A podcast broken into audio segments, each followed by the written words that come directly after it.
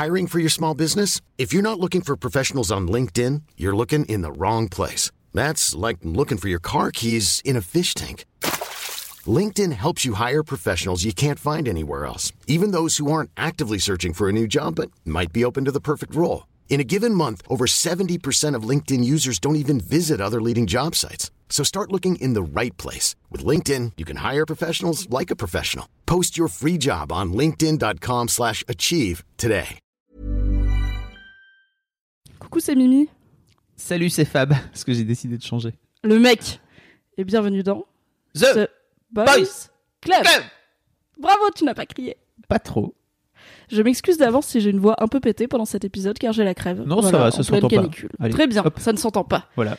The Boys Club, c'est le podcast de Mademoiselle sur la masculinité et tous les 15 jours, avec Fab, on reçoit un mec qui nous parle de son rapport à son genre.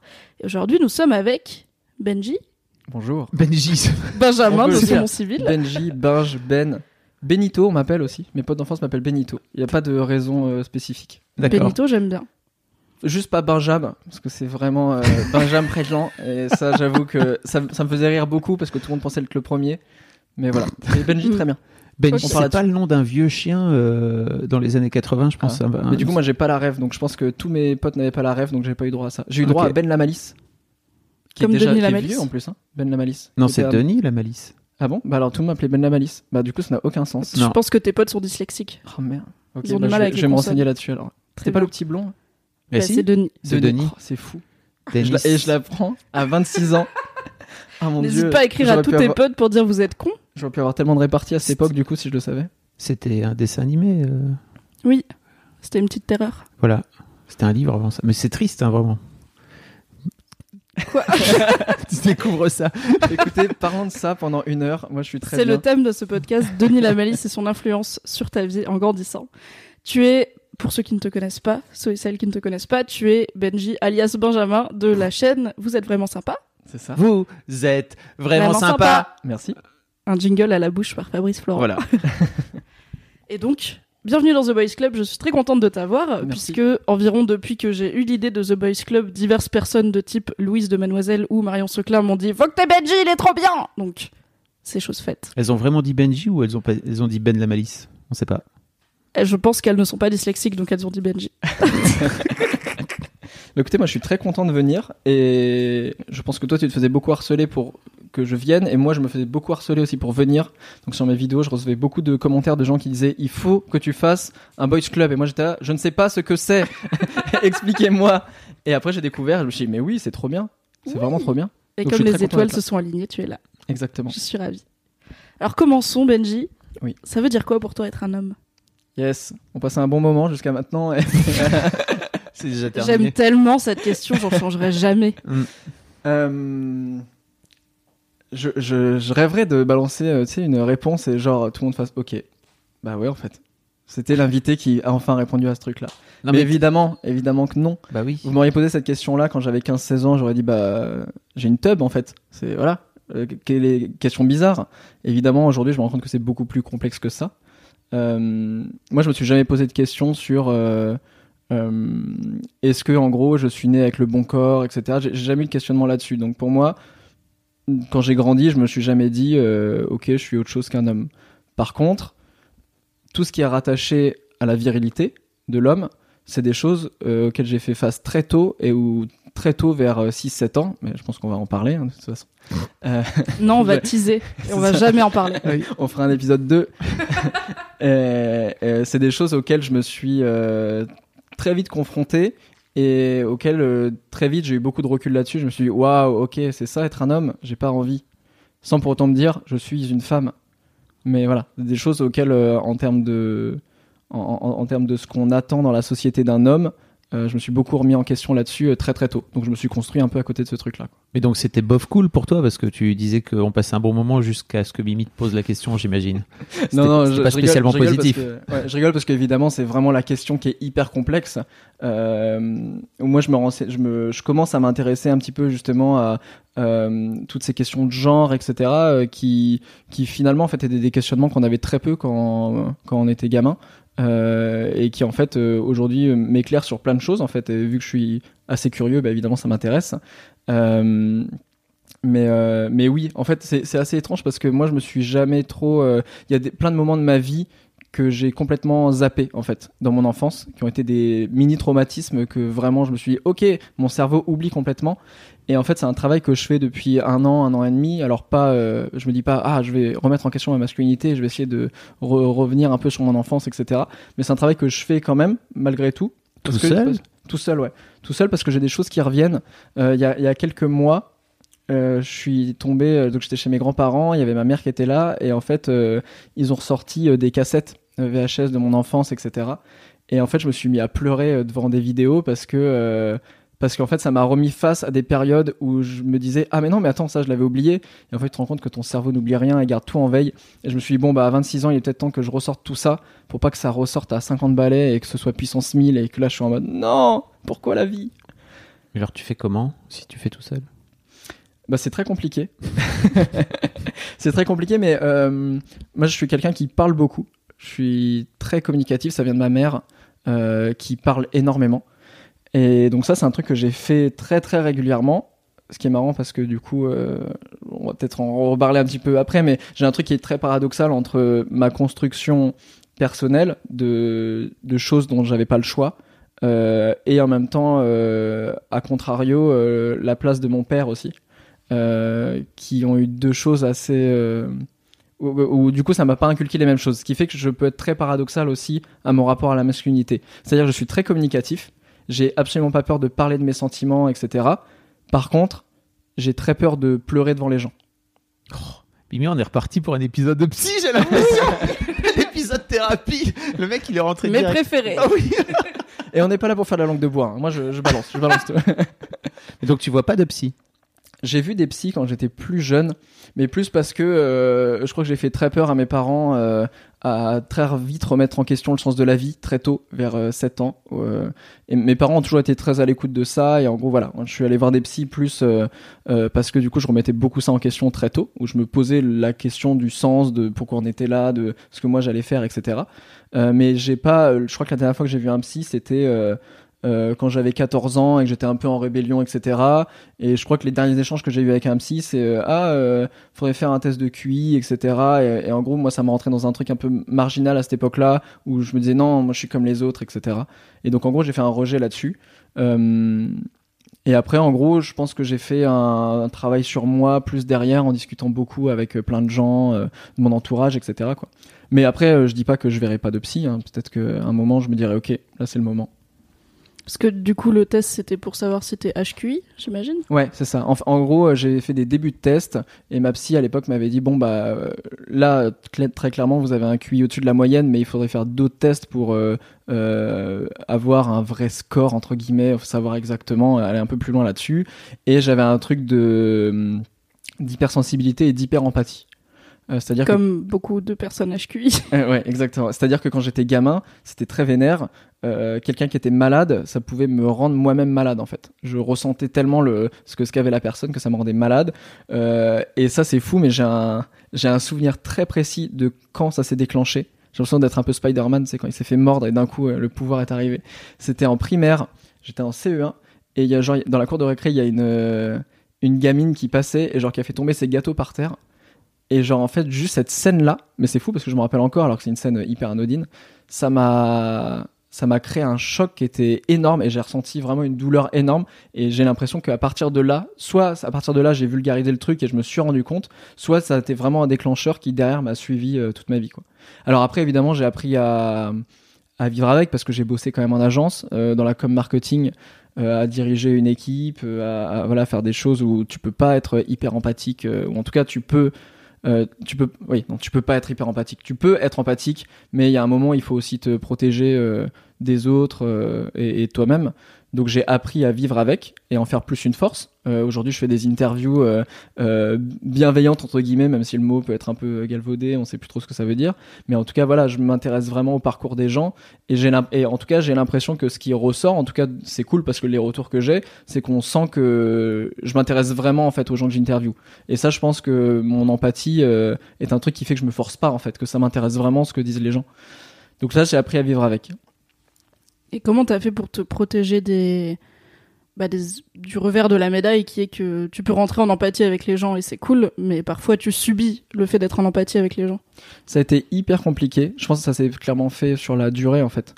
Euh, Alors moi, ce qu'il faut savoir, parce que je disais que j'avais un truc un peu paradoxal entre mon parcours perso euh, et du coup euh, la place de mon père aussi, c'est que moi, du coup, vers 6 ans, vers 6 ans, euh, j'ai été, euh, on s'est rendu compte que ma croissance était en train de chuter.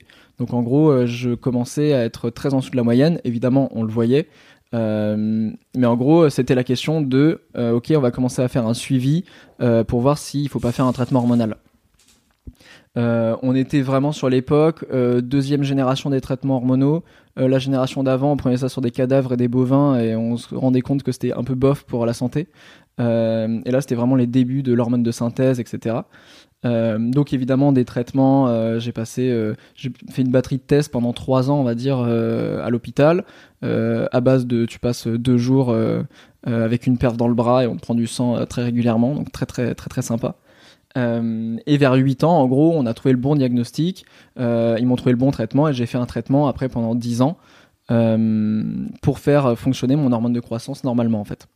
Mais ce qui veut dire que jusqu'à aujourd'hui, je fais 1m69, euh, donc ça va, on s'en sort bien. Mais j'étais, je faisais au moins 10-15 cm de moins que tous les autres mecs au minimum durant bah, toute mon enfance et même même encore au lycée, j'étais plus petit que tout le monde quoi. Euh, ça, c'est des trucs que j'ai beaucoup essayé d'oublier en, vers 7-8 ans, parce que ça a été la partie la plus compliquée, parce que c'est vraiment la période où les mecs commencent à se dire hey, je suis un bonhomme, hey, il faut que j'assume ma virilité auprès des mecs, mais aussi auprès des filles. Euh, donc comment t'assumes ta virilité? Bah, T'assumes aussi d'être un gros guerrier euh, face à des gens qui sont plus faibles. Donc évidemment, bonjour, qui était beaucoup plus faible et ne pouvait pas se défendre physiquement, c'était moi. Donc la violence euh, physique, verbale, morale, etc., je l'ai beaucoup vécu à, ce, à cette époque-là. Et ça, c'est des choses que j'ai complètement zappé. Genre, mon cerveau a dit non, ça, ça n'a jamais existé, protège-toi. Qui sont sortis un peu plus tard. je pense que ça m'a fait même du bien de le ressortir avec quand même un peu de recul. Je pense que ça a été moins douloureux. Mais en tout cas, voilà, j'ai très vite, je me suis rendu compte que, ok, physiquement, je fais pas le poids. Maintenant, comment je fais pour me développer quand même et pas me renfermer sur moi? Et j'ai eu la chance d'avoir des parents qui sont formidables là-dessus, d'avoir un entourage qui a été vraiment à l'écoute aussi, et que je me suis, à aucun moment, je me suis senti seul. Euh, et que malgré tout, même si les mecs étaient très durs avec moi, euh, les filles ne l'étaient pas. Donc j'étais pas, euh, j'étais pas genre l'exclu euh, de, l'école quoi. Donc j'ai pas ressenti ce truc-là. Euh, j'étais toujours très apprécié de tout le monde, etc. Et très vite, je suis devenu un peu le mec qui avait de la répartie, le mec qui était drôle, voilà. Donc là-dessus, j'ai très vite développé ces trucs-là qui ont fait que socialement, j'ai jamais eu de soucis plus que ça. Mais par contre, j'ai tout de suite rejeté tous les trucs de virilité, de guerrier protecteur. Je faisais jamais de sport. Pourtant, j'étais pas spécialement mauvais en sport, mais je me mettais la limite moi-même parce qu'on me, on me montrait que j'étais plus petit que les autres, donc que physiquement j'allais pas tenir la route, que j'allais pas être bon en foot, que j'allais pas pouvoir euh, courir, que j'allais pas pouvoir faire tout ça. Donc en gros, très vite, moi aussi, je me suis mis des limites en mode euh, bon bah si vous pensez que c'est pas pour moi, bah en fait, euh, ok, moi ça m'intéresse pas quoi. Mais c'est un truc que t'aurais aimé avoir quand t'étais quand t'étais plus jeune? Parce que c'est un, peu le, le graal des petits garçons quoi tu Mm. vois et je sais que quand tu quand physiquement tu peux pas suivre t'as plutôt tendance à rejeter mais est-ce que c'est un truc que t'aurais aimé euh, enfin dans lequel t'aurais aimé rentrer? Hmm, ouais, parce que je pense que quand, quand j'étais gamin, les sports co me plaisaient beaucoup. Euh, les trucs un peu en mode solo euh, me plaisaient pas forcément. Je pense qu'en fait c'est tout, tout est lié en fait. À chaque fois, euh, tout ce que j'ai fait dans ma vie, c'était que pour euh, euh, pour rencontrer des gens aussi, être entouré, etc. Euh, mais euh, ouais, ouais, si, je pense que ça m'aurait plu. Et d'ailleurs, je fais toujours un peu, je, fais, je fais de la pétanque régulièrement. tu veux dire que t'envoies des boules de pétanque à la gueule d'autres mecs c'est ça? absolument, absolument. C'est- Enflammé. c'est ça être un guerrier. Mais j'avoue qu'en fait j'en sais rien, tu vois. J'en sais rien parce que je- très tôt je me suis construit comme ça. Donc en fait dans ma tête c'était ok le sport c'est pas un truc pour moi. Et très vite euh, j'ai fait des trucs euh, de meuf entre guillemets. hein. C'est-à-dire que euh, tous les mercredis après-midi j'étais dans un atelier de bricolage où je faisais du do it yourself euh, avec que des meufs. Euh, et ça me plaisait de ouf. On faisait vraiment de, on fabriquait Dis pas bricolage, s'il te plaît. hein. Dis Ah. do it yourself, s'il te plaît. Ah, parce Le que bricolage, bri- c'est pour les bonhommes, le do it yourself, c'est pour les meufs sur Pinterest. tu, tu coupes, euh, tu coupes des planches et tout avec une scie, euh, tu vois, bricolage, c'est ça quoi. C'est vrai. Je dis bricolage parce que ça s'appelait vraiment bricolage à l'époque. C'était vraiment un atelier bricolage. Mais bon, parce que do it yourself se disait très peu en fait. Oui, c'est vrai. Mais c'était ça, c'était vraiment un truc de euh, on construit des choses euh, en mode euh, en mode déco, etc. Et ça, ça me plaisait vraiment de ouf. Et j'étais le seul mec, et on était je sais pas une quarantaine, un truc comme ça. Et à aucun moment je me suis posé la question, tu vois. En parallèle, je faisais du théâtre, je faisais beaucoup d'impro, j'étais dans une troupe où là il y avait des mecs, mais il y avait aussi beaucoup de filles. Euh, je faisais beaucoup de dessins. Euh, je faisais vraiment pas des trucs de de bonhomme et en même temps on m'a jamais fait ressentir euh, que ce que je faisais c'était pas un truc de mec, tu vois. Autant d'ailleurs autant dans ma famille que autour de moi quoi personne m'a jamais dit oh c'est bizarre quand même tu vois j'étais pas j'étais pas Billy Elliot quoi pas du tout Billy Elliot mais Billy C'est Billy Elliot. Billy Elliot c'est fait Elliot du, oui. de la danse classique. On l'avait tous, je pense. C'est vrai Oui. c'est bon Cool. Et du coup, c'est quoi cette histoire avec ton père? Mon père euh, C'est vrai qu'il a teasé. Bah oui, et après il dit non, dans ma famille tout va bien, euh, super parents, euh, hyper soutenu, donc je suis là. hmm. que s'est-il passé? Euh, Mon père a été un exemple toute ma vie euh, du mec euh, euh, qui a réussi sa vie, etc. Mon père a fait une école d'ingé, euh, il gagnait très très bien sa vie, chef d'entreprise, euh, protecteur de la famille, euh, etc. Et du coup, je me suis construit avec ça. J'ai compris les failles de mon père beaucoup plus tard. Mon père est quelqu'un qui, je pense, n'a pas eu une éducation très démonstrative. On lui a jamais dit je t'aime, on lui a. Il était. Comme tous les darons environ, c'est ça. C'est ça. Non, mais alors moi c'est marrant parce que du coup je me suis beaucoup calqué aussi sur des exemples de potes qui avaient des darons qui étaient beaucoup plus expressifs et où je me rappelle quand j'étais gamin, je me disais, en repas de famille, enfin en repas de famille chez d'autres potes, j'étais là, je me disais putain c'est bizarre, son père il parle beaucoup et tout, euh, Ah. Il parle, il exprime ses sentiments, j'étais en mode Ah, c'est c'est cool en fait, c'est cool. Mais sans remettre en question mon père en lui-même, tu vois, parce que mon père c'est mon père et je- à aucun moment je me suis dit, oh euh, j'aimerais bien changer de père. Mais euh, Oui, il n'était pas vraiment dans, ce, dans cette éducation. Je t'ai coupé, pardon, mais il n'était pas vraiment dans cette éducation euh, euh, très, très communicative, on va Pas dire. du tout, pas du Très tout. taiseux. D'ailleurs, il était pas à l'aise en fait. Après coup, je me rends compte et tu vois, c'est à 26 ans, ça doit faire deux ans que je parle vraiment avec mon père. Mais quand je dis que je parle vraiment, c'est-à-dire qu'on parle du boulot. Euh, Mes parents, Pas de vos émotions, quoi, c'est ça. pas du tout, pas du tout. Mes parents ont divorcé il y a trois ans. Je n'ai jamais entendu mon père dire le mot divorce. On n'en a jamais parlé. Euh, tous les problèmes de couple, à la limite, qui. Bon, je connais pas évidemment les problèmes de couple de mes parents qui me concernent pas, mais tous les problèmes de couple qui impactaient en tout cas la famille, ça a toujours été ma mère qui m'en a beaucoup parlé. Euh, mon père n'a jamais abordé les sujets, etc. Quoi. Donc très vite, très tôt, j'ai quand même remis en question ce truc-là. Euh, j'ai jamais vu mon père pleurer, j'ai jamais vu mon père avoir des émotions plus que ça. Euh, et c'est marrant parce que mon père remet tout ça en question aujourd'hui à, à 50 ans en fait. Et il se rend compte de, de- des erreurs entre guillemets qu'il a pu faire ou voilà. Donc il, commence un peu à remettre tout ça en question, mais par contre dans notre relation on est très loin. C'est pour ça que c'était hyper paradoxal parce que d'un côté j'avais ce truc là où je me disais ouais les mecs franchement euh, je me retrouve pas du tout euh, dans ces trucs de, virilité c'est vraiment pas pour moi et en fait je- j'en souffrais pas spécialement parce que je me disais ok bah je peux quand même être considéré comme un mec sans pour autant participer à toutes vos activités là. Et chez moi j'avais quand même un père euh, qui nourrissait la famille euh, qui parlait très peu euh, qui avait vraiment ce truc de virilité en fait. Il, était cos- il est costaud, ton père? Et qui a fait de la muscu pendant pendant un moment et qui est très alors moi j'ai hérité de ce truc là pas de la muscu hein. pour ceux qui ne savent pas je suis euh, petit et frêle. Mais euh, j'ai pas hérité de ce truc là mais j'ai hérité de ce truc de d'excès dans tout. Et mon père en fait est très excessif dans tout. Et quand il s'est mis à faire de la muscu il s'est éclaté le corps euh, complet mais parce que voilà il fallait qu'il soit euh, et je pense qu'il y avait un peu ce truc là aussi tu vois. De, on en a jamais parlé évidemment parce que attends déjà qu'on parlait pas des trucs de base donc je vais pas dire papa tu fais pas de la muscu euh, pour des histoires de virilité? Pardon. C'est l'occasion jamais de. c'est vrai c'est vrai. Mais t'as jamais essayé, toi, de d'aborder, par exemple, de lui dire euh, comment tu vis le divorce ou tu vois de, le forcer un peu à sortir de sa coquille. Surtout que tu dis que lui-même il est en train, donc il y, a un- pas positif dans la, enfin un pas dans la bonne direction. Carrément, euh, non, on en on l'a jamais abordé. En fait, moi, je me, je me rends compte que j'ai un truc avec les autres, c'est que plus on me donne, plus je donne aussi. C'est-à-dire que les gens qui sont très ouverts et qui parlent beaucoup, j'arrive à être très ouvert aussi avec eux. C'est pour ça qu'avec ma mère, j'arrive à beaucoup parler. Et encore qu'on se dit pas tout, mais j'arrive quand même à beaucoup parler. Et que du coup, j'ai un petit frère qui a 22 ans et qui est exactement comme mon père, c'est-à-dire qu'il ne parle pas. Et j'ai exactement la même relation avec lui que j'ai avec mon père, c'est-à-dire que je ne sais pas lui parler. Je suis en mode ah, je ne sais pas quoi te dire, et, toute marque d'affection serait très bizarre, alors qu'en fait j'aime autant mon père que mon frère. Je l'aurais jamais dit. Euh, mais euh, mais non, du coup on n'en a pas parlé parce que c'est en fait j'ai l'impression qu'on n'a pas assez de recul euh, et qu'en fait on s'est tellement construit dans cette relation là avec mon père que à 26 ans je je sais même pas comment l'amener en fait tu vois peut-être qu'il va écouter ce podcast et qu'il va me dire viens on parle J'espère. Peut-être que tu vas lui envoyer.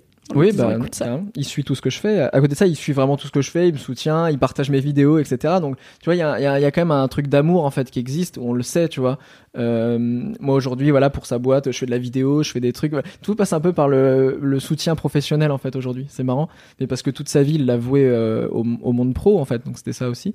Donc on se fait des marques d'affection mais qui sont pas euh, de l'ordre privé. Ça passe toujours par le pro en fait Et c'est quoi ta relation, au- on va dire, au mec en général? Parce que donc, t'as eu une relation conflictuelle euh, puisqu'il bolossait parce que t'étais petit.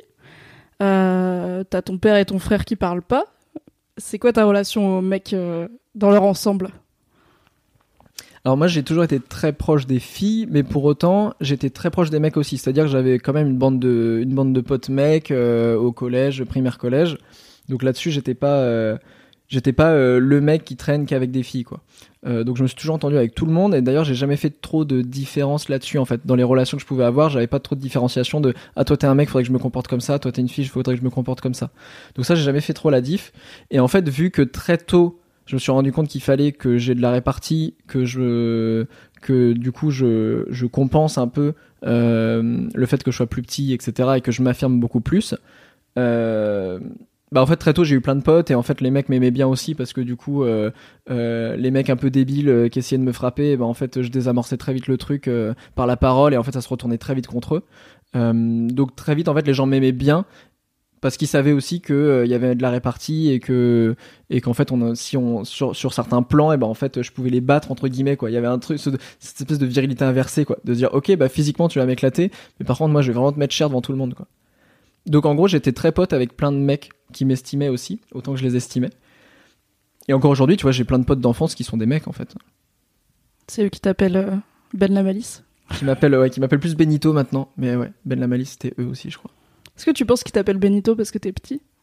Non, non, non, je crois que c'était vraiment l'intonation euh, mexicaine qui les faisait rire. Je sais même plus de quoi c'est parti. Je crois que je devais manger des pépitos. Enfin, vraiment, histoire nulle. hein. Je la raconte là, mais ça n'a aucun sens. Mais, mais non, non, je crois qu'il n'y a pas de symbolique derrière euh, particulière. et, euh, et avec les filles, du coup, t'avais des potes filles, mais en termes de, de, roman, de romance et de sexualité et tout ça, ça s'est passé comment avec les filles? Et bah, ma- la première copine que j'ai eue, c'était en moyenne section. On se faisait déjà je t'aime, on se faisait des bisous et tout. Ça me paraît ouf en fait hein, d'y penser maintenant, parce que je sais pas comment j'ai eu cette construction là en fait aussi jeune du couple, de me dire ah ça se passe comme ça, trop cool. Euh, et en fait c'est marrant parce que du coup en y réfléchissant bien, j'ai jamais eu de mal euh, à plaire aux filles, mais moi par contre, je me mettais des barrières énormes. C'est-à-dire que je partais quand j'étais vraiment gamin, je partais du principe que bah non, en fait, tu vois, j'étais quand même plus petit que les autres. euh, je comprenais pas pourquoi des filles euh, qui étaient même plus grandes que moi pouvaient être attirées par moi, alors que t'avais quand même des mecs qui étaient très forts en foot, qui étaient grands, qui étaient baraques, etc. Qui étaient quand même des, bah eux, c'était des mecs, quoi. Donc c'était cool. Donc non, euh, moi, ça a été plus compliqué. Et paradox- paradoxalement, ça m'a pas du tout empêché d'avoir des copines euh, tout le long de mon enfance. J'ai jamais eu, euh, j'ai pas eu une espèce de frustration. Enfin, j'ai pas eu un truc de découverte, tu vois, à 17-18 ans de ce qu'était euh, qu'être en couple ou tu vois, ou d'avoir une copine, etc. Euh, Non, là, là-dessus, j'ai pas eu de trop de trop de soucis. Par contre, j'ai mis ouais, j'ai mis plus de temps à accepter de plaire à des filles où je mettais une hiérarchie en me disant attends, cette fille-là elle est quand même hyper canon, c'est pas possible qu'elle s'intéresse à moi, tu vois. Ça, ça fait très peu de temps que je commence à me dire ok, c'est possible. Du coup, avant, tu sortais avec des filles que tu trouvais pas trop canon pour toi. C'est une bonne question. C'est- horrible comme question, mais c'est une très bonne question. Je me, là, je me suis jamais posé la question. Euh, non, je me suis pas mis de. Non, non, non. Par contre, je, je sortais toujours avec des filles qui me plaisaient, mais par contre, ça m'est déjà arrivé de ne pas sortir avec une fille parce que j'estimais qu'elle était trop bien pour moi. Et tu, tu lui as dit que c'était pour ça? Non, parce que ça, ça m'est arrivé dans des périodes euh, collège, collège et lycée. Euh, après, ça m'est pas, c'est pas trop arrivé sur mes années supérieures et puis encore aujourd'hui, euh, c'est beaucoup moins parce que ça correspondait aussi à des périodes où j'ai pris plus confiance en moi et où je me suis dit ah oui mais en fait il y a peut-être pas que le physique non plus, tu vois, peut-être qu'en fait je plais aux filles parce que je dégage un autre truc en fait qu'elles peuvent rechercher aussi. Oui, et puis. Enfin, t'es quand même un joli garçon, quoi, tu vois. T'as pas un physique. Y a pas besoin de faire 1m90 et d'être une montagne de muscles euh, pour avoir un physique qui plaît à une partie des filles. euh. Bien sûr, mais, Mais c'est- on t'apprend pas ça, c'est-à-dire Mm. que dans, Oui, les- oui, dans tous les bien. teen movies, euh, les mecs populaires, c'est les quarterbacks, quoi. Tu vois. Oui, mais c'est jamais les héros des teen movies. Les teen movies, c'est quand même beaucoup le l'underdog, euh, le mec pas, pas trop populaire, mais qui a de la répartie et qui est intelligent, qui roule sur le quarterback débile, euh, bah, comme tu disais, parce qu'il a que des muscles et rien dans la tête. Mais les teen movies, c'est plutôt pour les meufs, j'ai l'impression.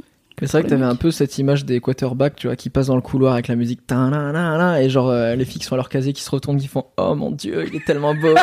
et moi j'ai jamais eu ce truc-là, tu vois. J'ai- pas ce truc de, alors que j'ai certains potes qui, qui ont cette espèce de beauté et ce truc, tu vois, qui fait que ils n'ont pas besoin de parler et que euh, je vois bien quand on rentre dans une pièce, c'est bonjour. Euh, moi j'ai besoin de parler quand même, avant que les gens se disent ah ok, il y a peut-être un truc. Euh, ce qui me dérangeait beaucoup euh, quand j'étais gamin, parce que euh, j'étais en mode bah non mais vas-y moi aussi je veux que on se dise ouais il est beau gosse etc. Et en fait aujourd'hui je me dis c'est encore plus cool parce que je vois que mes potes qui sont les plus beaux aujourd'hui, dédicace à eux, c'est pas forcément ceux qui ont développé le plus de trucs derrière parce que du coup avaient besoin de faire moins d'efforts en fait. Euh, Il y en a beaucoup qui se sont posés beaucoup moins de questions sur eux-mêmes, euh, qui ont développé moins de choses en fait, euh, qui ont moins de répartie, moins de choses comme ça. Alors que moi j'ai l'impression d'avoir développé d'autres trucs en parallèle qui me servent aussi dans la vie d'ailleurs, mais qui me servent aussi dans la drague en fait. C'est un peu ce que Roman Fressinet disait. Il disait heureusement que je suis pas que je suis pas très beau parce que sinon je serais pas drôle, quoi.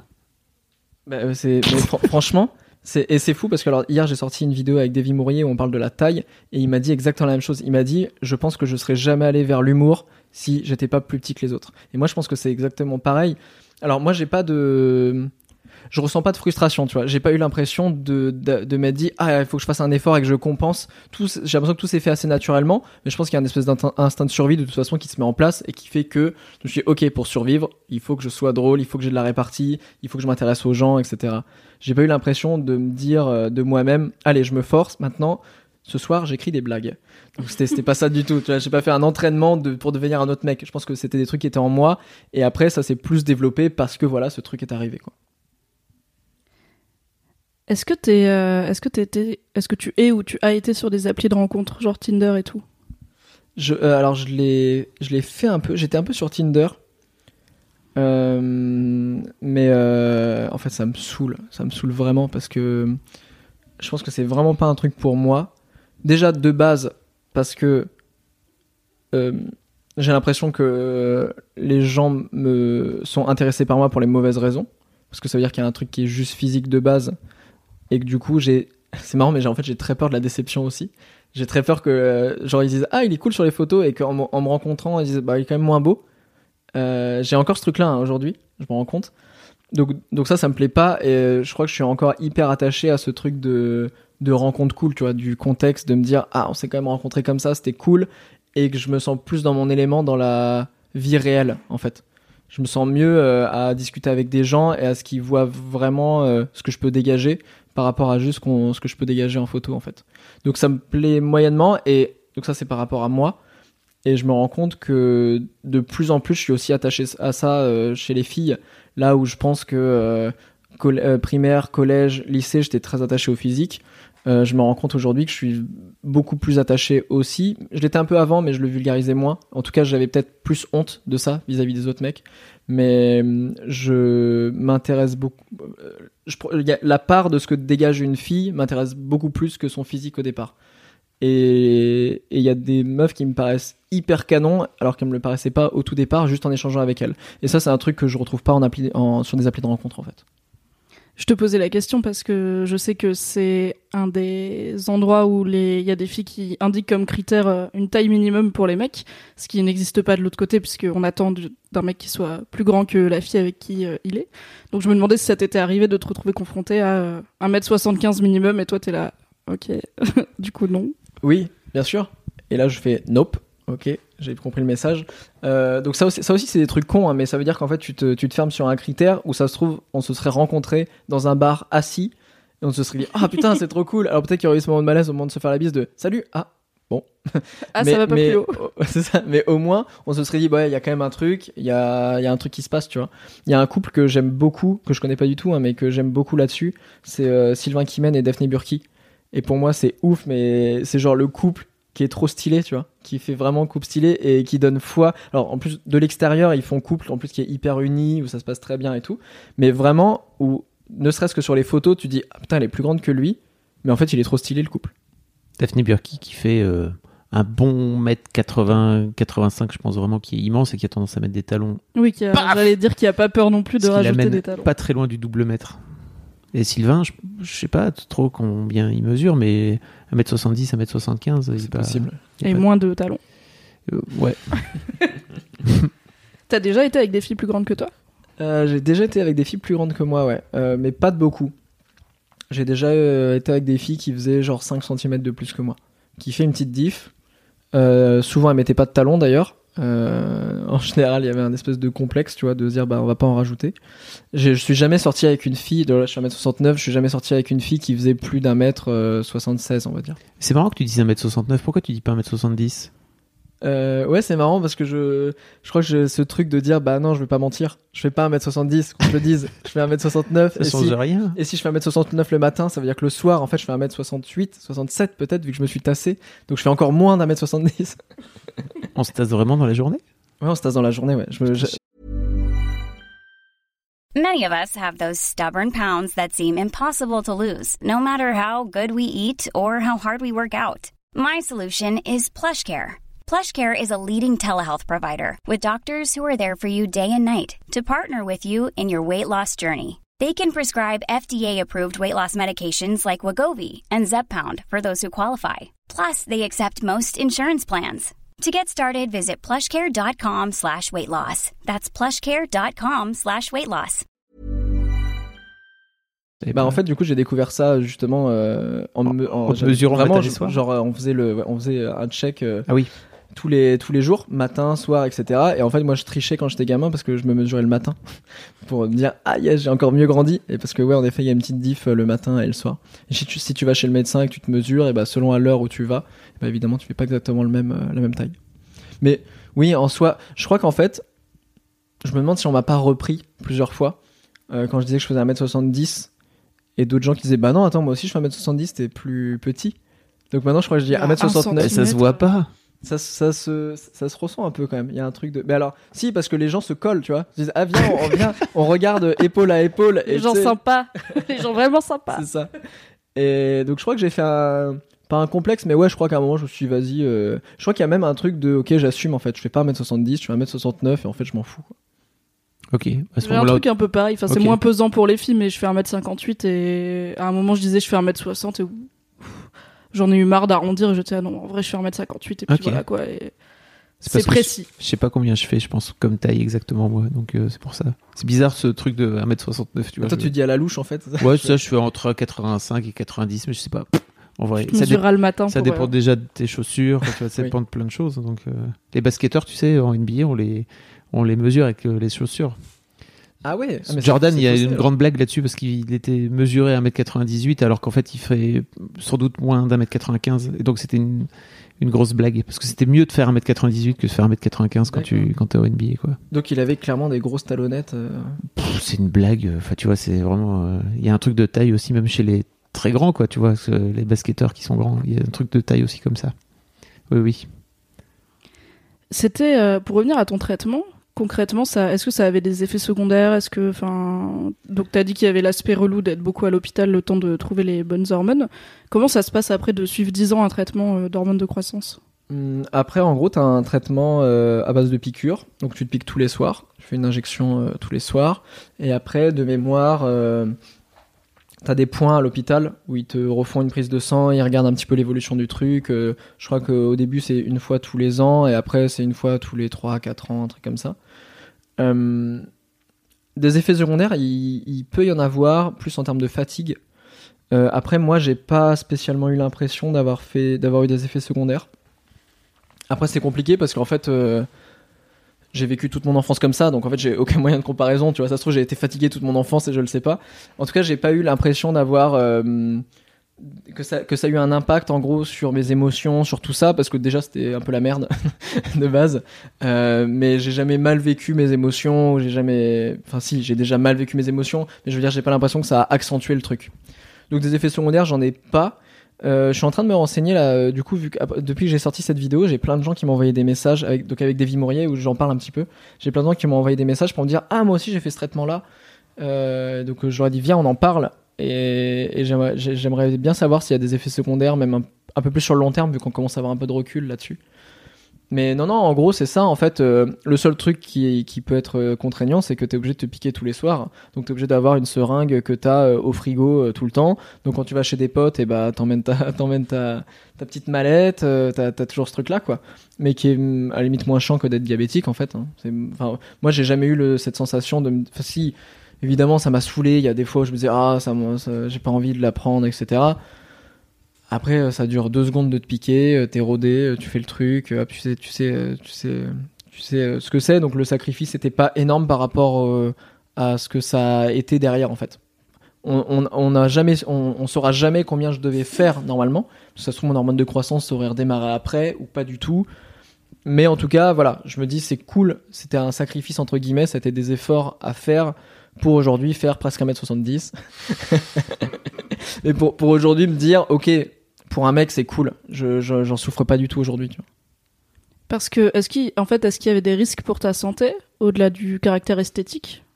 Bah, c'est une bonne question. Je sais que j'ai failli, euh, pas failli clamser, mais je crois qu'ils ont eu très, ils ont eu très peur euh, pendant les examens, parce que les examens étaient assez intenses, donc avant de prendre le traitement, euh, et que j'ai fait une espèce de montée de fièvre à base de grosses hallucinations, etc. Et donc moi, je j'ai pas trop capté ce qui se passait. C'est ma mère qui qui était plutôt inquiète. Euh... C'était quoi la question déjà? Est-ce que, en fait, est-ce que le fait que ton hormone de croissance euh, ne soit pas déclenchée, c'était un risque pour ta santé, ou est-ce que le traitement c'était à but euh, esthétique, euh, que tu sois pas euh, trop en décalage par rapport aux autres Parce que je me dis c'est quand même un traitement lourd. Ouais, non, c'est une bonne question, sachant qu'en fait, euh, mais ça c'est même intéressant pour des pour des mecs ou des meufs d'ailleurs qui aujourd'hui sont dans des âges où elles sont en pleine croissance et qu'elles sont en dessous de la moyenne. Euh, faut savoir que c'est possible en fait, que ça existe aujourd'hui et que c'est quand même hyper bien développé, donc il y a très peu de risques et ça peut, franchement, si ça si ça aide des gens de faire 10 cm de plus et de se sentir mieux dans leur peau, au contraire, bah faites-le quoi, c'est cool. Le sacrifice c'est pas si énorme que ça. Euh, après, euh, je sais pas. euh, moi, je suis arrivé à une époque où en fait c'est le début de l'hormone de croissance synthétique, donc c'est-à-dire qu'on n'avait pas de recul dessus. donc, tout comme je pense que quand on a fait les premiers traitements, euh, un hormone de croissance qu'on prenait sur des bovins et des cadavres, je pense que personne n'a dit bon, par contre, peut-être que vous allez mourir tôt. je pense qu'on leur a dit non, allez, prenez ça, c'est cool. Donc moi, je pense que j'étais en- encore en phase test, etc. Ça se trouve, on va se rendre compte que je vais mourir à 40 ans, j'en sais rien. Euh, mais je, regarde parce qu'il y a quelques tests qui sortent aujourd'hui avec un peu de recul, où justement ils, prennent des échantillons de gens qui ont fait ce traitement et ils regardent un petit peu ce qui se passe. Ils contestent, ils contestent, ils constatent, pardon, ils contestent. bah alors, bah alors, ils constatent qu'il y a. alors, il faut le dire, je suis complètement bourré. Il nous fait un, il nous fait un AVC. 11h du matin lundi.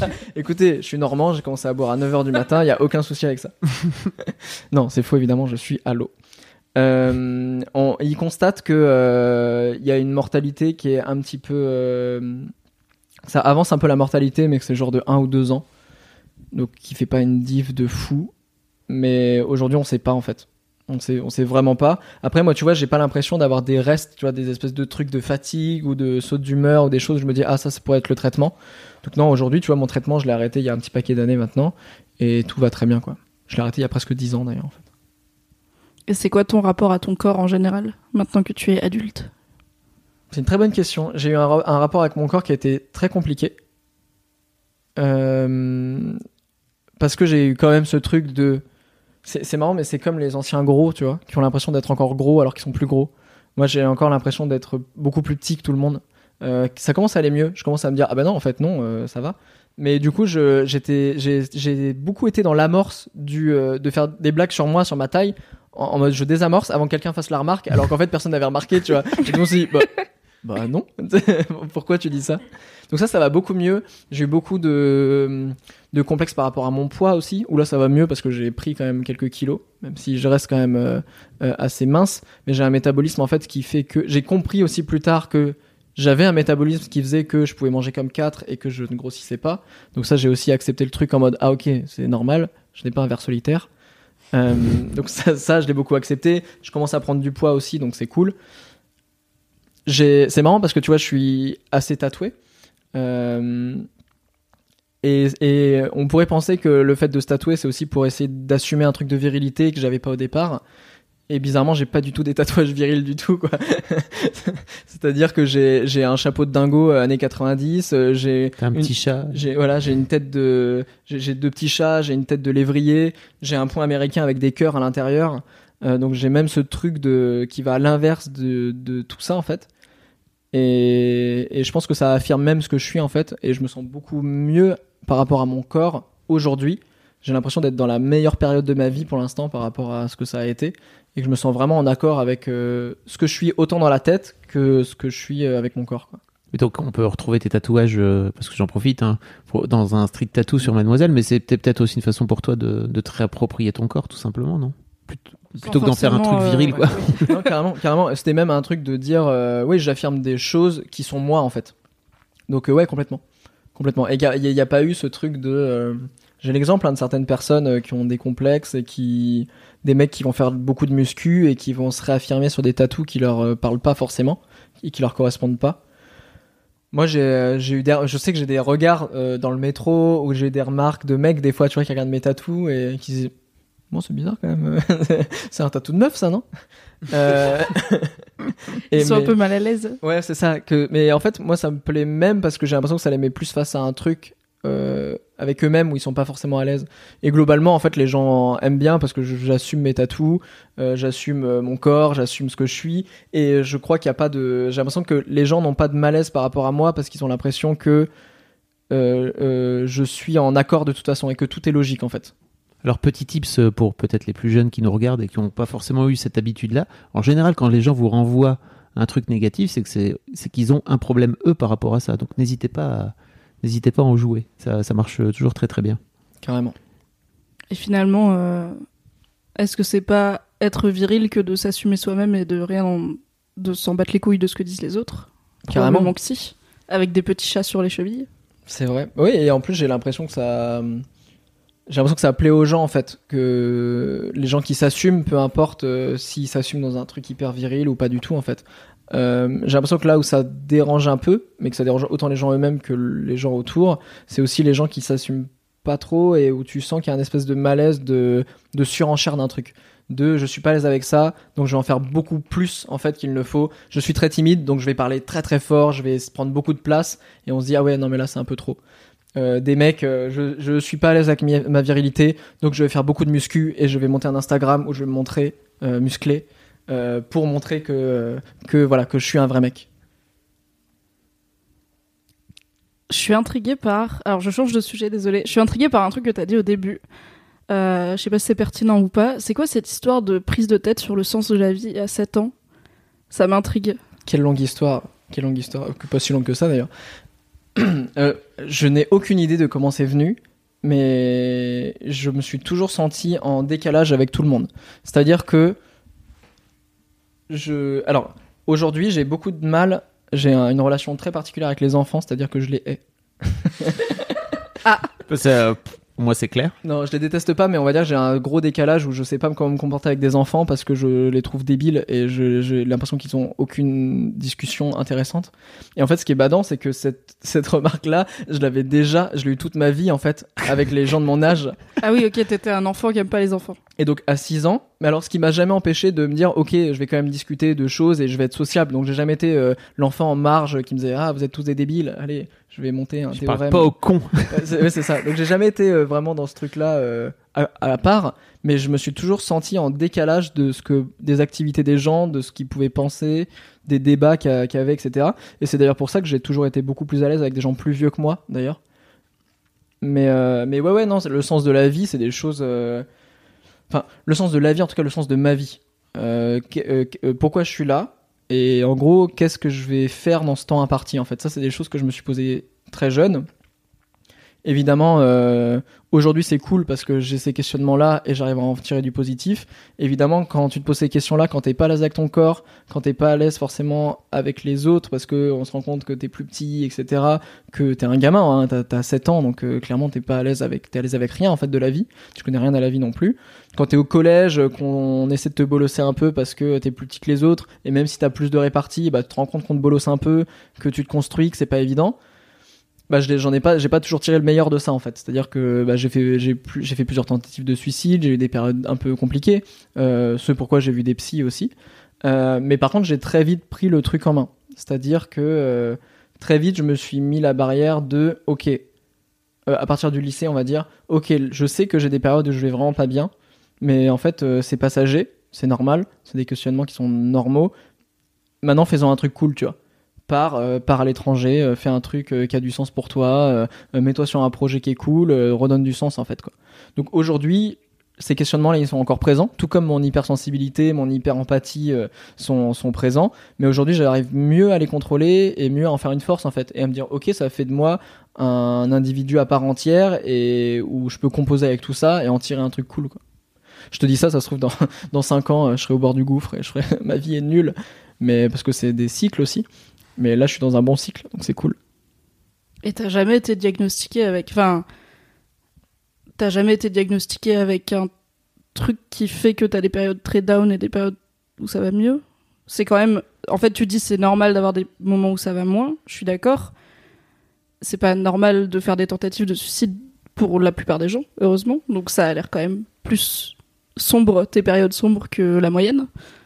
Ouais, ouais, carrément. Euh, alors non, parce que j'ai vu, euh, vu des psys quand ça allait pas, justement, dans ces périodes-là. Euh, c'est des périodes qui aujourd'hui, que je vis beaucoup mieux, tu vois. j'ai quitté mon taf il y, a, a pas si longtemps que ça, tu vois, pour être à fond sur ma chaîne, sur d'autres projets qui me tenaient vraiment à cœur.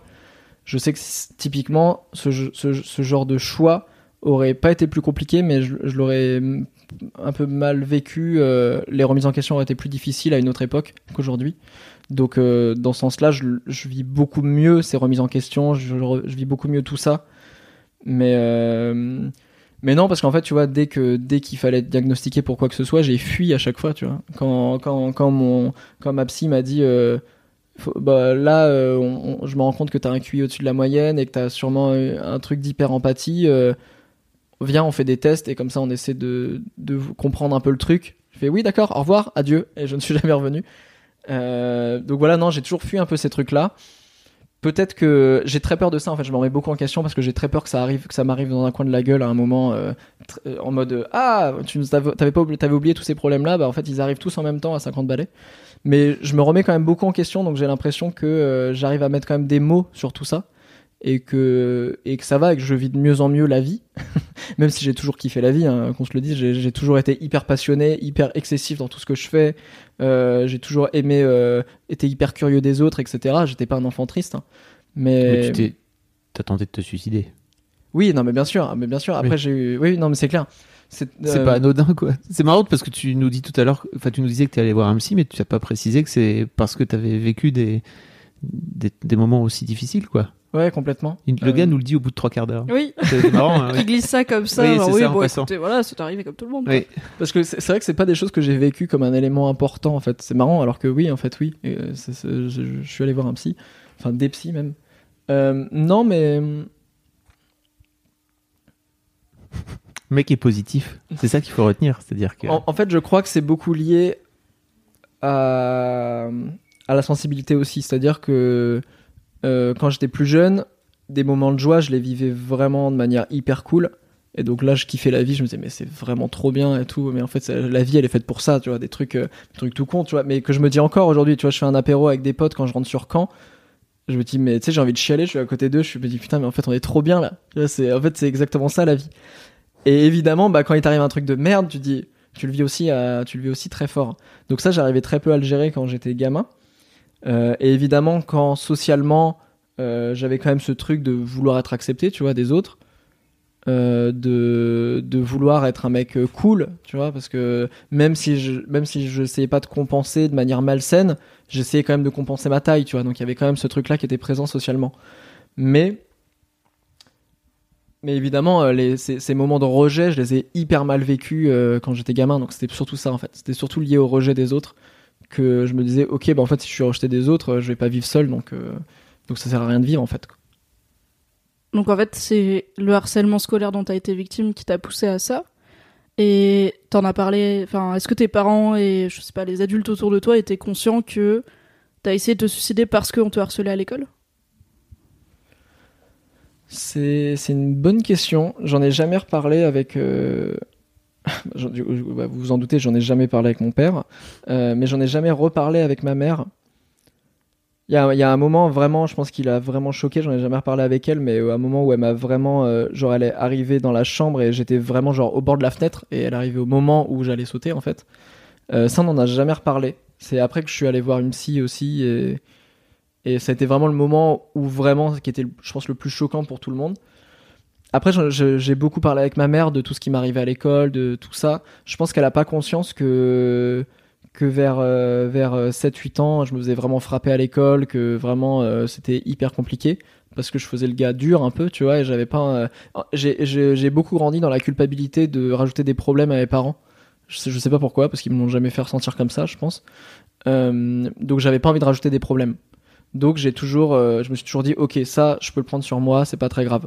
Jusqu'au moment où évidemment, bah, en fait, tu ne peux pas le prendre sur toi et que en fait, bah, tes parents sont aussi là pour t'écouter et t'épauler. Donc c'est plus tard après qu'on en a discuté avec ma mère. Alors, tes parents sont surtout là pour t'écouter, pour t'épauler. Je, je pense encore une fois, peut-être aux plus jeunes qui nous écoutent. Oui.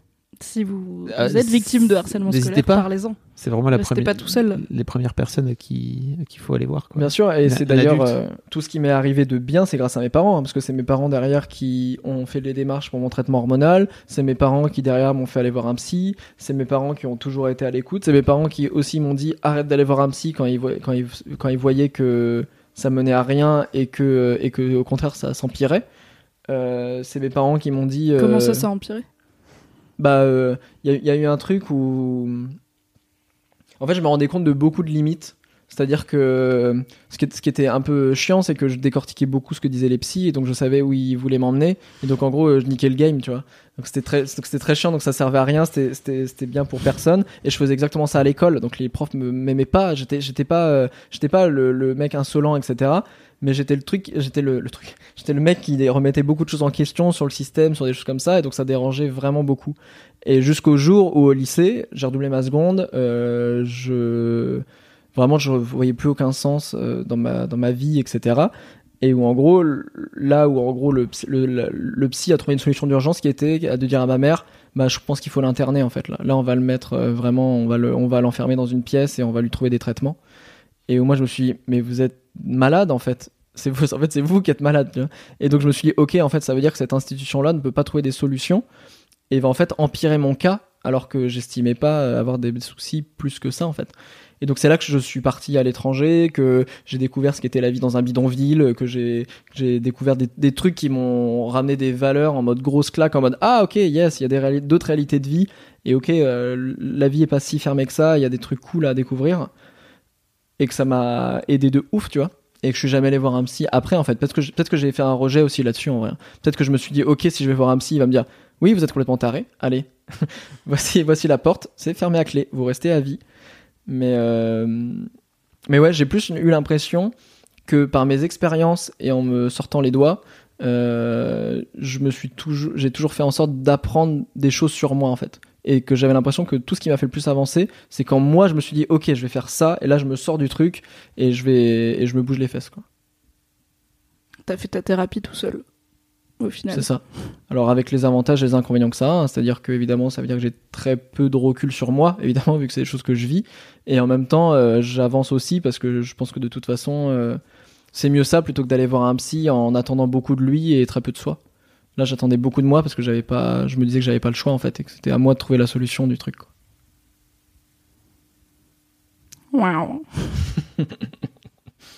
Si tu pouvais dire un truc au, au toi gamin euh, qui est au bord de la fenêtre, tu lui dirais quoi?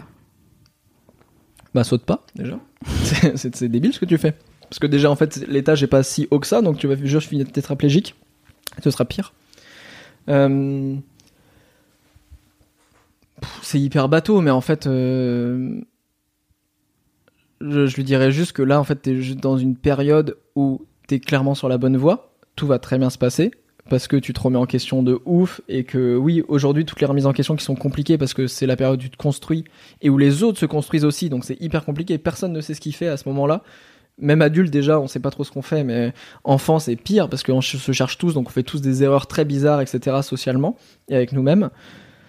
Et pour autant, ce truc de, ok, peut-être que t'es bizarre, peut-être que t'es vraiment, en tout cas tu te sens bizarre et t'es vraiment en dehors de, des aspirations des autres, des réalités des autres.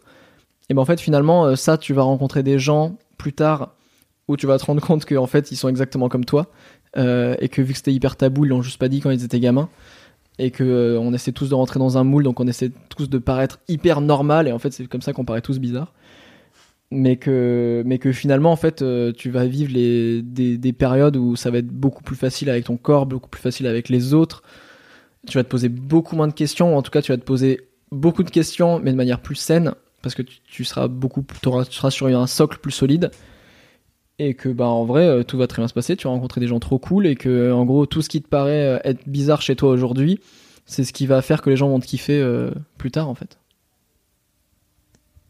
Ok. Je pense qu'on va, on va conclure. Donc j'ai deux questions pour conclure, probablement. Peut-être que tu les attends si tu as écouté. euh, Je- je sais vois que tu as près. écouté les épisodes précédents. La première, c'est comment va ta bite? Écoute euh, Tu la poses de but en blanc désormais. C'est Bah soit ça vient dans la conversation. J'ai hésité tout à l'heure parce qu'on parlait de puberté, de Mhm. taille et tout, mais après on a parlé d'autre chose. Donc Ok, non, mais je, Faire je, la meuf obsédée, tu sais, qui ne pense qu'à ça. je note. Bah écoute, on s'est vu ce matin. J'ai pris quelques news. Euh, ça va plutôt bien. J'ai pas de, j'ai pas de rapport bizarre avec euh, avec ma bite en fait. Tout va, tout va bien. Je me suis, je crois, que je me suis jamais posé de questions spécifiques dessus. Tu t'es jamais demandé euh, quel est le sens de la vie de ta bite, par exemple? Non, voilà, exactement. J'avoue que j'ai jamais euh, là-dessus. Non, autant voilà sur d'autres parties de mon corps. Enfin, type, euh, je suis trop petit, euh, je suis trop maigre, etc. Oui, autant euh, là, non, je me suis jamais dit, euh, ah merde, peut-être qu'il y a un souci. T'as jamais eu ce truc de comparaison euh, Bon, alors tu faisais pas de sport collectif, donc euh, tu as vu moins de tubs que Fab quand il faisait du basket, par Beaucoup exemple. de tubs. Mais euh, grâce au- à la magie d'Internet, on peut voir beaucoup de tubs, même si elles ne sont pas forcément représentatives de la moyenne mondiale. Et euh, du coup, tu t'es jamais comparé euh, C'est ce que j'allais dire. Je crois que le- la plus grosse erreur de ma vie, ça a été de faire mon édu- éducation sexuelle par le porno. Euh, et c'est peut-être à ce moment-là, peut-être que je me suis dit, bah attends, j'ai peut-être une petite bite en fait. Euh, Tu voyais des, trucs de, porno où tu disais, ouais, mais les mecs, ils, avaient des bites énormes et tout, et tu disais, c'est bizarre quand même. Euh, donc peut-être juste dans ce sens-là, mais en fait, ça a été vraiment tout comme euh, l'éducation par le porno sur ce truc de performance, etc. a pu m'influencer un peu au début je m'en suis aussi très j'ai su très vite me détacher de ce truc là aussi donc je pense que ça m'a pas ça m'a influencé de la mauvaise manière et j'aurais bien aimé en fait ne connaître le porno beaucoup plus tard en fait que que pendant l'adolescence mais ça m'a pas fait naître de complexe plus que ça derrière Précisons que le, les, les- gens dans le porno, les acteurs dans le porno ne sont pas des. sont, sont castés pour avoir. euh, Oui, pour être ils ils sont en partie là parce qu'ils ont cette énorme bite qui est au-dessus de la moyenne nationale euh, en général. Oui. Car le porno, ce n'est pas la vraie vie, Voilà. ce n'est pas de l'éducation sexuelle. Allez voir dans la description, il y aura un lien vers des articles sur l'éducation sexuelle qui sont mieux que du porn. Mm, mm. C'est sympa le porn, mais c'est juste pas, pas fait pour apprendre des choses euh, Nope. de la vraie vie. Oui. Et donc ma dernière question, la question rituelle, est-ce que tu as une idée de mec réel ou fictif qui représente pour toi euh, une masculinité positive? Eh ben écoutez je vais vous dire je pense une personne qu'on ne vous a jamais dit j'ai beaucoup réfléchi à la question parce que je crois qu'en fait il y en a presque aucun vraiment j'ai pas de j'ai grandi avec très peu de rôle modèle là-dessus et je crois que le meilleur rôle modèle de mec que j'ai c'est Bob l'éponge What? Qui d'ailleurs a eu des suspicions euh, d'être gay derrière. On Oui, c'est peut-être qu'il est gay parce qu'en fait c'est un mec qui bon c'est une éponge hein, mais on va dire que c'est un mec d'accord. euh, il- Ah, c'est Bob, gros, quoi. il- voilà, ils l'ont présenté, il s'appelle Bob, ils l'ont présenté comme un mec, éponge mec. Euh, et, et pour moi c'est genre le mec qui est hyper sensible, euh, vraiment qui prend des trucs hyper à cœur et tout, qui est trop drôle. Parce que c'est vraiment le mec où socialement, bah, en fait, tout le monde, il, il est pote avec tout le monde, tout le monde l'aime bien, etc. Euh, un mec qui se remet trop en question de ouf euh, et qui et qui en même temps se pose très peu de questions sur lui et qui s'en fout un peu de son apparence, de ce qu'il est, etc. Ok. Peut-être que j'ai eu des vrais mecs mentors, mais j'avoue qu'en fait, il y en a aucun qui m'a marqué à- au point de vraiment me le dire. Alors qu'en fait, en y réfléchissant bien, Bob l'éponge m'a vraiment marqué. Je pensais pas dire cette phrase un jour. J'adore cette réponse. J'aime trop les réponses qui sortent de nulle part. Quid de Patrick? Alors non, parce que Patrick, pour moi, il est beaucoup plus... euh, C'est beaucoup plus un mec. C'est beaucoup plus le mec... euh, Déjà, regarde, euh, re- compare les deux intérieurs. Bob l'éponge, il est à fond dans la déco, il vit dans un ananas stylé. Vraiment, il fait attention et tout à comment il a... Euh, Patrick, euh, en fait, tu... c'est un, dans un caillou. Mm. Il, s'en fout. Il est... Il est dégueulasse, euh, il se pose pas de questions sur lui, il parle très peu, euh, il fait un peu bête, tu vois, il fait un peu justement mec qui, s'en fout un peu, tu vois, de tout ça et qui, et qui s'en fout un peu de, de se poser des questions sur lui, de sa relation aux autres, etc. Donc non, Patrick l'est beaucoup moins. Team Bob l'éponge. C'est vraiment. c'est- Qu'est-ce qu'on qu'est-ce qu'on en pense de mettre comme titre? Mon mec de référence, c'est Bob l'éponge. J'aime pas spoiler, mais franchement, ce serait un bon titre. Bob l'éponge est mon mentor. J'en profite pour dire que Bob l'éponge est sur Netflix, que j'ai découvert il y a très peu de temps, et que du coup j'ai regardé pour la première fois le premier épisode de la Oh. saison 1 de Bob l'éponge. Et bah c'était un ride, hein. c'est vraiment... euh, Mais c'est génial. Parce que je suis d'accord avec tout ce que tu dis, mais il est quand même insupportable aussi. Il est très fatigant. Du coup, quand tu regardes 3-4 épisodes d'affilée et que tu n'as plus le cerveau d'un enfant de 8 ans euh, dopé aux dessins animés qui vont très vite, c'est un peu genre... oh, Ok, je vais faire une pause Bob l'éponge. Trop de Bob l'éponge d'un coup. Mais moi, je sais que je peux être insup aussi, tu vois. Que je peux être difficile à suivre et insup par moment. Donc euh, c'est pour ça que je me retrouve aussi. euh, Alors pas au point de Bob l'éponge, hein, ça reste un dessin animé, on est d'accord, mais. C'est à peu près aussi un sup euh, à regarder que Sense8 par exemple, tu vois. Allez hop là J'ai clashé dénonce. Sense8 Mets un pouce, à la, un pouce bleu à la vidéo si tu penses que Fab a tort. Comme ça, on Ah, aura plein de pouces bon. bleus. Oui. Parce que je sais que je, je, je suis peu à avoir euh, cet avis sur Sense8. En vrai, je suis d'accord avec toi. C'est pas très bien. Hmm. Merci beaucoup, Benji. Merci Benji. Merci à vous. Ben C'était trop bien.